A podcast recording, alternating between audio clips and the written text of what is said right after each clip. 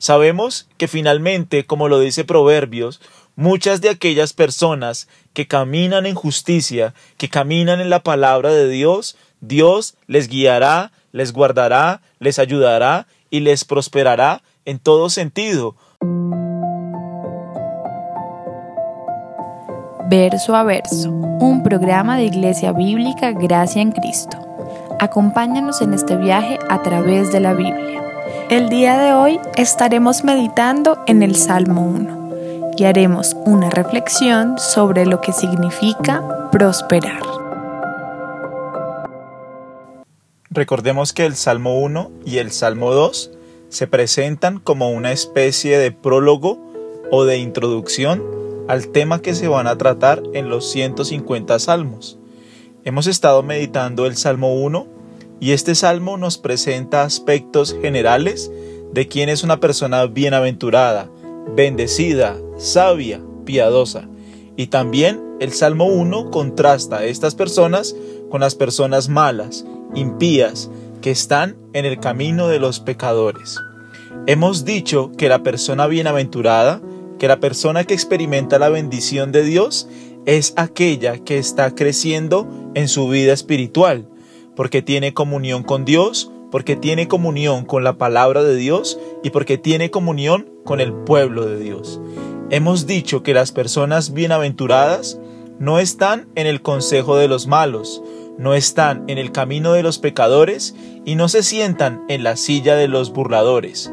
Por el contrario, lo que distingue a aquellas personas que están constantemente experimentando la bendición de Dios son aquellas que encuentran en la Biblia su delicia.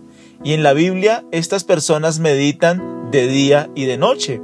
El día de ayer estuvimos estudiando el versículo 3, el cual dice que la persona bienaventurada es como un árbol de vida, es como un árbol plantado junto a corrientes de aguas, y esta persona da fruto en su tiempo, y su hoja no cae, y todo lo que hace, nos dice el versículo 3, prosperará. Entonces, el contraste entre la persona bienaventurada, entre la persona piadosa, temerosa de Dios, y entre las personas malvadas, es muy claro en el Salmo 1.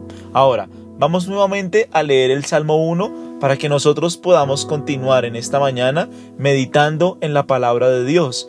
Dice así, Bienaventurado el varón que no anduvo en consejo de malos, ni estuvo en camino de pecadores, ni en silla de escarnecedores se ha sentado, sino que en la ley de Jehová está su delicia, y en su ley medita de día y de noche.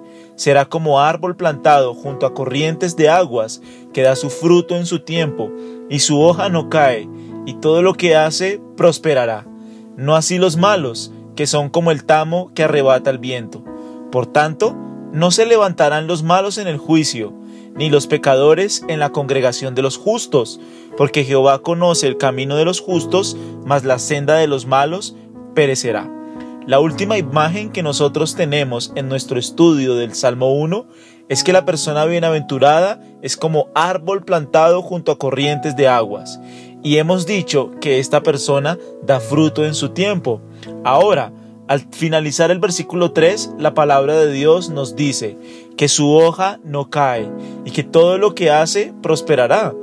La imagen de las hojas y de la fruta asegura a los piadosos que recibirán la bendición de Dios y disfrutarán de la vida como un regalo de Dios. Miremos lo que dice Ezequiel en el capítulo 47, versículo 12. Dice así, y junto al río, en la ribera, a uno y a otro lado, crecerá toda clase de árboles frutales. Sus hojas nunca caerán, ni faltará su fruto. A su tiempo madurará, porque sus aguas salen del santuario, y su fruto será para comer, y su hoja será para medicina. Esta es la imagen que el Salmo 1 nos presenta de una persona bienaventurada. ¿Quién es una persona que su hoja no cae y que da fruto? Es una persona que constantemente está bebiendo en la ribera, está bebiendo del agua de vida, está bebiendo de Jesucristo el Salvador. Jesucristo lo dijo, yo soy el agua de vida. El que a mí viene, nunca nadie tendrá sed. El que a mí viene encontrará paz, encontrará descanso para su alma. Esto es lo que hace la persona bienaventurada del Salmo 1. Bebe constantemente de las palabras de Cristo, bebe constantemente de la palabra de Dios. Es ella su alimento, como lo dice Deuteronomio en el capítulo 6. No solo de pan vivirá el hombre, sino de toda palabra que sale de la boca de Dios. Esta persona disfruta de la vida como un regalo de Dios, porque está experimentando su presencia, está experimentando su bendición, está experimentando su palabra, su gracia, su amor. Y esto es lo que motiva a las personas a ser felices. Esta es la persona bienaventurada, aquella que puede disfrutar de la vida porque Dios se lo concede cada día, porque tiene comunión con Dios, porque tiene comunión con su palabra, porque está llena del Espíritu, porque anda meditando en las escrituras. Nuestra felicidad está en Dios. Seremos como árboles plantados junto a corrientes de aguas cuando nosotros disponemos nuestras vidas a meditar en la escritura, a meditar en la palabra de Dios, a pasar tiempo leyendo la escritura y sujetando y sometiendo nuestras vidas a lo que la palabra de Dios enseña. Cuando una persona se dispone a beber constantemente de las escrituras, su vida va a encontrar gozo, felicidad, alegría, porque Dios nos creó para su gloria, como lo dice Isaías. A los llamados de mi nombre, para gloria mía, los he creado, los formé y los hice. Es en Dios que nuestras almas pueden estar plenas, pero ese es un ejercicio que nosotros debemos desarrollar diariamente, ir a Dios a experimentar su presencia, en oración, teniendo comunión con la Biblia. La pregunta en esta mañana es, ¿cuánto te acercas a beber del agua de vida? ¿Cuánto descansas en la obra de Cristo, quien es el agua de vida? ¿Cuánto nosotros necesitamos ser árboles que están plantados en la palabra de Dios, que están plantados en la escritura, renovando su mente, renovando sus pensamientos, ajustando nuestras vidas a lo que la escritura enseña y allí nosotros seremos como árboles plantados junto a corrientes de aguas. Esta es la imagen del Salmo 1. El Salmo 1 nos dice, aquella persona será como árbol plantado junto a corrientes de aguas que da su fruto en su tiempo y su hoja no cae todo lo que hace prosperará. ¿Qué es dar fruto en su tiempo? Así como un árbol necesita tiempo para crecer, para dar fruto, se requieren meses, años para que un árbol pueda dar fruto, así las personas que permanecen constantemente en la palabra de Dios finalmente darán fruto, serán árboles robustos, serán árboles plantados. Nosotros por nuestra naturaleza, somos muy impacientes. Nosotros queremos que al leer la Biblia, los primeros cinco días, nosotros podamos ver el fruto en nuestro corazón. Pero es imposible, porque el árbol requiere de tiempo para que pueda madurar, para que pueda crecer, para que pueda dar fruto. Lo que se necesita es que el árbol esté constantemente bebiendo del agua que beba del agua y en la medida que va creciendo va a ser un árbol más robusto, más fuerte, va a poder dar fruto. Lo mismo sucede con aquellos que permanecen en la Biblia. Nosotros quisiéramos que nuestra vida cambiara en un instante, que nuestro carácter, que nuestro mal genio, que nuestro enojo cambiara en un instante, pero se requiere perseverar en la escritura, perseverar en la palabra de Dios, beber de ella diariamente, constantemente, Muchas veces el cambio en nuestro corazón se va a dar con el tiempo, en la medida en que nosotros perseveremos en la escritura, perseveremos en la palabra de Dios, estemos meditando en ella constantemente, seremos estos árboles que experimentan el gozo de Dios, la presencia de Dios, la gracia de Dios. ¿Por qué? Porque la situación en su corazón ha sido resuelta por la salvación que Cristo ofrece, por el poder del Espíritu Santo y por la obra que la palabra de Dios hace en el corazón de cada uno de nosotros. Necesitamos ser estos árboles firmes, fuertes, que crecen en Dios, que crecen en la palabra de Dios, fruto de su perseverancia, de su constancia. Nosotros no nos podemos desanimar si tal vez nos ponemos juiciosos leyendo la escritura, qué sé yo, 15 días, un mes, dos meses, tres meses, un año.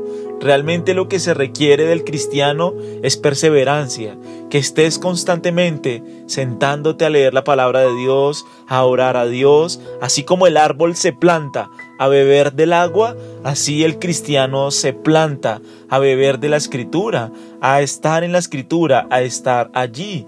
Y estas personas fieles al lenguaje que nosotros vemos en el Salmo 1 se caracterizarán por el éxito que el Señor les envía. La prosperidad de los justos no se extiende necesariamente a la seguridad de una gran riqueza, sino principalmente a la bendición de Dios sobre sus palabras y sus obras. Mira lo que dice el Salmo 90, 14. De mañana sácianos de tu misericordia, y cantaremos y nos alegraremos todos nuestros días. Alégranos conforme a los días que nos afligiste y los años en que vimos el mal. Aparezca en tus siervos tu obra y tu gloria sobre tus hijos. Sea la luz de Jehová nuestro Dios sobre nosotros y la obra de nuestras manos confirma sobre nosotros. Sí, la obra de nuestras manos confirma. Finalmente, aquella persona que permanece en Dios, que, está constantemente en la palabra de Dios, que bebe de la palabra de Dios, podrá alegrarse en Él y podrá experimentar el éxito en su vida, la prosperidad, pero no, no, no solamente a nivel material, no, no, no, estoy hablando de algo material, no estoy hablando de algo físico, estoy hablando de algo que sucede en el corazón, como lo dice el Salmo 90. De mañana Dios nos sacia de su misericordia y cantamos y nos alegramos en Él. Él es nuestro gozo. Piensa en los personajes de la Biblia. No siempre experimentaron momentos de felicidad. Job vivió situaciones muy difíciles. El apóstol Pablo, el apóstol Pedro, son muchos los personajes en la Biblia que experimentaron situaciones difíciles. Trato de parte de Dios, José en la cárcel, Moisés en el desierto. Si examinamos cada uno de los personajes de la Biblia, no siempre sus vidas se vieron rodeadas de éxito, de prosperidad, de felicidad. Pero aún en esos momentos donde ellos estaban pasando por situaciones difíciles, ellos empezaron a encontrar gozo en Dios. Y eso es ser exitoso. Y esa es la bendición. Sabemos que finalmente, como lo dice Proverbios, muchas de aquellas personas que caminan en justicia, que caminan en la palabra de Dios, Dios les guiará, les guardará, les ayudará y les prosperará en todo sentido porque Él es bueno, pero nunca el éxito y la bendición nos debe llevar a buscar la prosperidad. Nunca el deseo del corazón del creyente es buscar a Dios para ser próspero. Es como si fuera una especie de Dios al cual yo puedo buscar para que Él me dé cosas materiales. No se trata de eso. La bendición, la prosperidad es algo que puede llegar por añadidura, pero no es el objetivo principal del creyente. Muchas personas quieren buscar a Dios para que Él les prospere, para que Él les solucione sus problemas, y Dios se vuelve un medio para alcanzar sus objetivos. Pero no es, la no es la manera en la que la persona bienaventurada experimenta la prosperidad. La persona bienaventurada, fruto de amar a Dios, de reposar en Dios, de descansar en la palabra de Dios, llegará el momento en que Dios envíe su bendición sobre esa persona, por su fidelidad, por su amor hacia Dios, por su amor a la palabra de Dios y porque quiere permanecer constantemente bebiendo del agua. Las personas piadosas no buscan el éxito por sí mismo, que es el problema de muchas iglesias de la prosperidad. Muchas iglesias de la prosperidad le dicen a sus fieles, vengan a Cristo para que puedan conseguir cosas. Vengan a Cristo para que Él les dé un carro, una casa, para que Él les dé un mejor salario, para que Él les dé un mejor sueldo. Vengan a Cristo.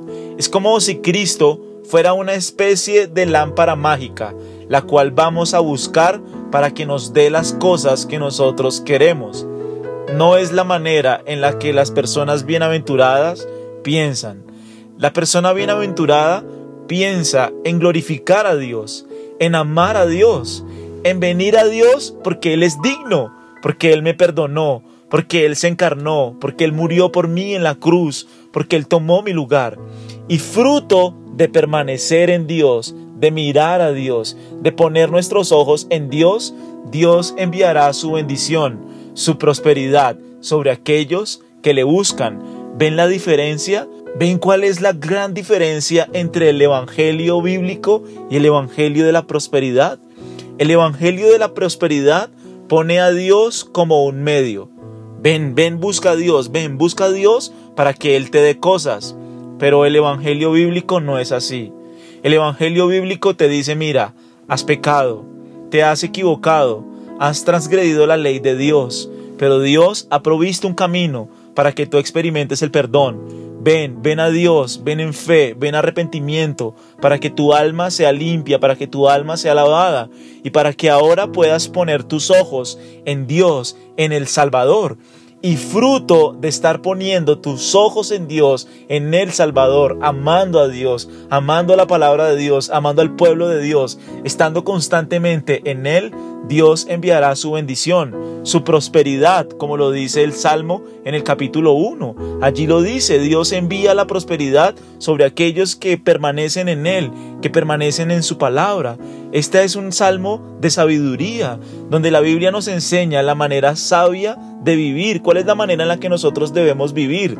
Los salmos, los proverbios, eclesiastés, toda la literatura sapiencial nos muestra cómo nosotros podemos vivir a la luz de la palabra de Dios. Entonces, son dos movimientos muy diferentes. Un movimiento te dice, busca a Dios para que Él te dé cosas.